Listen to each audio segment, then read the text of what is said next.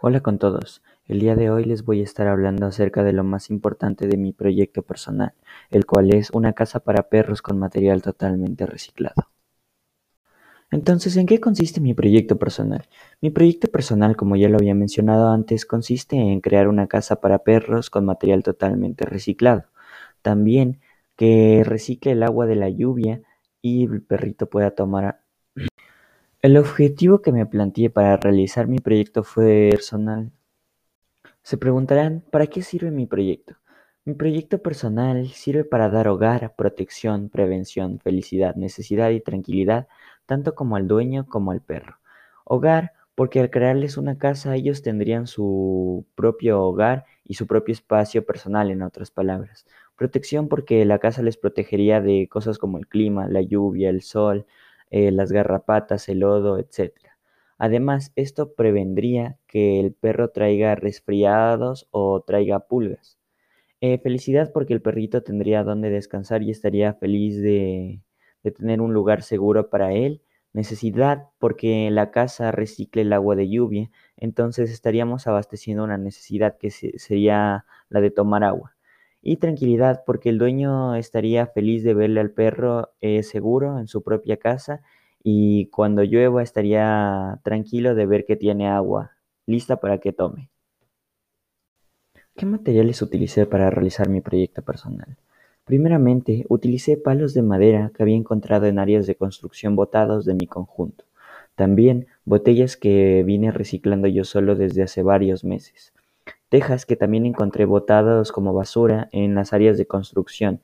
Además, cartón flexible que encontré como basura en mi casa y un par de tornillos que fueron comprados.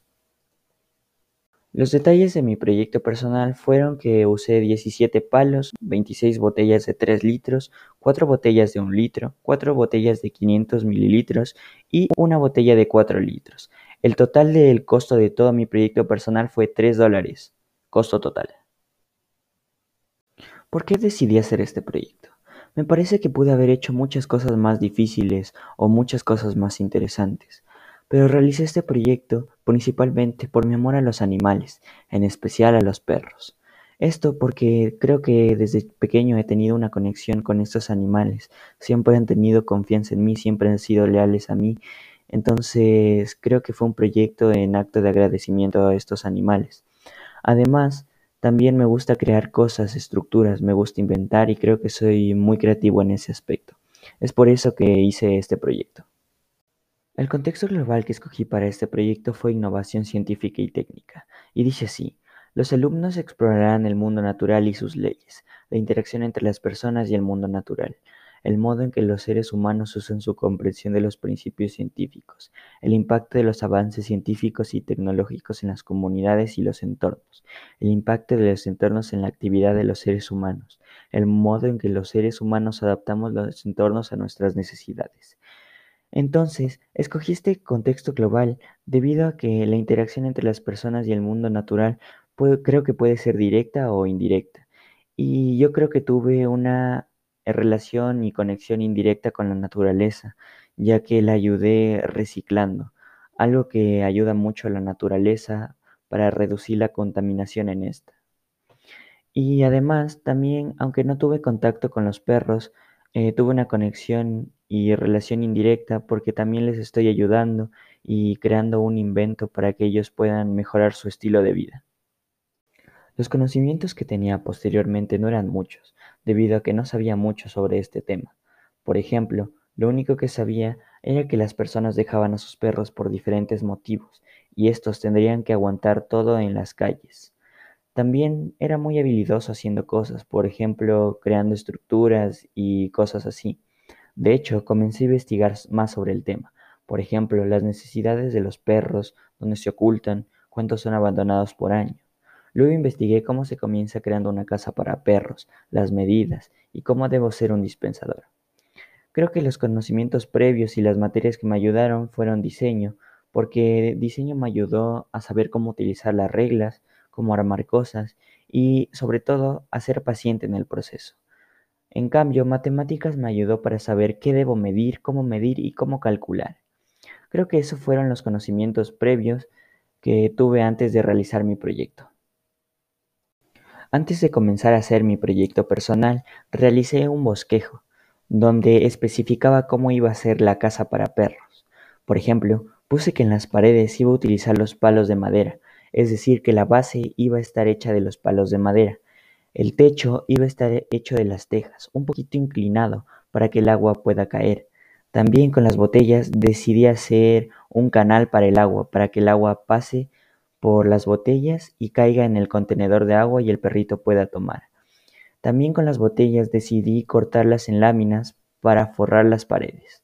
Y la entrada, o sea, el piso, lo decidí hacer con el cartón flexible que he mencionado antes. Ahora les contaré el proceso que tuve que pasar para realizar mi proyecto personal. Crear una casa para perros con material reciclado más un dispensador de agua es un proyecto que parece sencillo, pero no lo es. Este proyecto requiere de tres partes, investigar, reciclar y construir. Después de recolectar todo el material reciclado que me podía servir, como botellas de plástico, palos de madera, entre otros, comencé a realizar la casa. El problema al comenzar a construir fue que no tenía experiencia en el uso de herramientas como el taladro, por lo que al querer taladrar los tornillos dentro de los palos se me dificultó un poco, ya que el taladro hacía que los palos tiemblen y eso producía que cambiaran de posición lo cual me afectaba porque no podía colocar los tornillos para crear los lados de la casa. Además, que los palos que conseguí no eran todos iguales y tenían una forma triangular. Mientras construía la casa, buscaba la mejor manera de utilizar las botellas, hasta que se me ocurrió que se les podía poner como paredes. Así que comencé a cortar las botellas, hasta obtener el mejor diseño, y por fin las coloqué. Corté los lados de las botellas, luego corté la base y la punta y después las corté a la mitad. Esto provocaba que las botellas se abrieran y se expandieran, lo que me permitía cubrir la mayor parte de los lados de la casa. Primero hice los lados de la casa con los palos, después realicé las paredes con las botellas e hice el techo con pedazos rotos de zinc, o sea, de tejas. El piso de la casa lo hice con cartón y con una tabla, a la cual le tuve que cortar un pedazo para que pudiera caber perfectamente. Y la última parte fue el dispensador de agua de lluvia, esto lo hice con botellas. Primero formé un recolector donde caía el agua del techo, uniendo las botellas a las cuales les hice un corte en la parte de arriba. Luego las coloqué amarradas a los palos que sostienen el techo. Lo hice con un grado de inclinación para que cuando llueva el agua se dirija hacia las botellas que uní formando un tubo que desemboca en el contenedor para el agua. El producto en este caso era la casa de perros, la construí completamente con materiales reciclados, a excepción de los tornillos que fueron comprados y su costo no fue más de 3 dólares. El objetivo de mi proyecto se cumplió, pero creo que podría haberla construido de una mejor manera.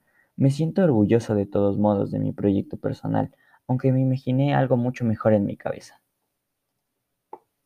La parte que más me dificultó fue el uso de herramientas desconocidas y crear el dispensador de agua, porque fallé muchas veces. Fallé primero en cortar muchas botellas, las cuales tuve que botar a la basura, no podía reciclar más. El uso del taladro se me dificultó porque, como dije, los tornillos no se quedaban quietos y los palos eran desiguales. Eso fue la parte que más se me dificultó en el proyecto personal, pero aún así creo que supe manejar los problemas de una manera correcta y adecuada. ¿En qué fallé en este proyecto? Primeramente fallé en que Pensé que este proyecto era demasiado sencillo, pero no, la verdad que su nivel de dificultad tanto en investigación como en el proceso de construcción fue bastante alto. Me costó varias horas de sueño y mucho trabajo duro. Esto me afectó física como emocionalmente. Además, eh, creo que fallé en la estética de la casa porque no la pinté ni nada de eso. No se veía tan linda como yo me imaginé que iba a ser. Las fortalezas que tuve eh, fueron la puntualidad, la motivación y la toma de decisiones. La puntualidad porque siempre estuve ahí para realizar mi trabajo. Motivación porque mi familia siempre me motivó a seguir adelante cuando quería rendirme o cuando estaba estresado. La toma de decisiones porque considero que tomé las decisiones más adecuadas para realizar mi proyecto personal. Por el otro lado, las debilidades que tuve fueron el querer rendirme a ratos, el no confiar en mí mismo, y el estrés que esto me provocaba. Llegué a tener dolores de barriga, dolores de cabeza, eh, llegué a frustrarme mucho en este proyecto personal. En los enfoques de aprendizaje tuve que pasar por varias fases. La fase 1 de investigación, utilicé habilidades de investigación para saber dónde buscar y qué buscar para realizar mi proyecto. En la fase 2 eh, fue la de creación. En eso utilicé habilidades de autogestión porque tenía que organizar mi tiempo para hacer múltiples tareas a la vez. Los informes del proyecto y el proyecto en manual. En la fase 3 fue la realización del proyecto. En esto utilicé habilidades de comunicación y habilidades sociales porque me comuniqué con mis amigos y con mi familia para ver si mi proyecto era útil y si me estaba yendo bien. En la fase 4 fue la habilidad de reflexión la que utilicé. En eso utilicé habilidades de pensamiento para autocriticarme, saber qué hice bien, qué hice mal, en qué fallé, y si me sentí orgulloso, si me sentía bien, entre otras cosas. Durante este proyecto personal tuve que crear una rúbrica donde puse cinco partes: estética, creatividad en materiales, calidad de construcción, costo y función.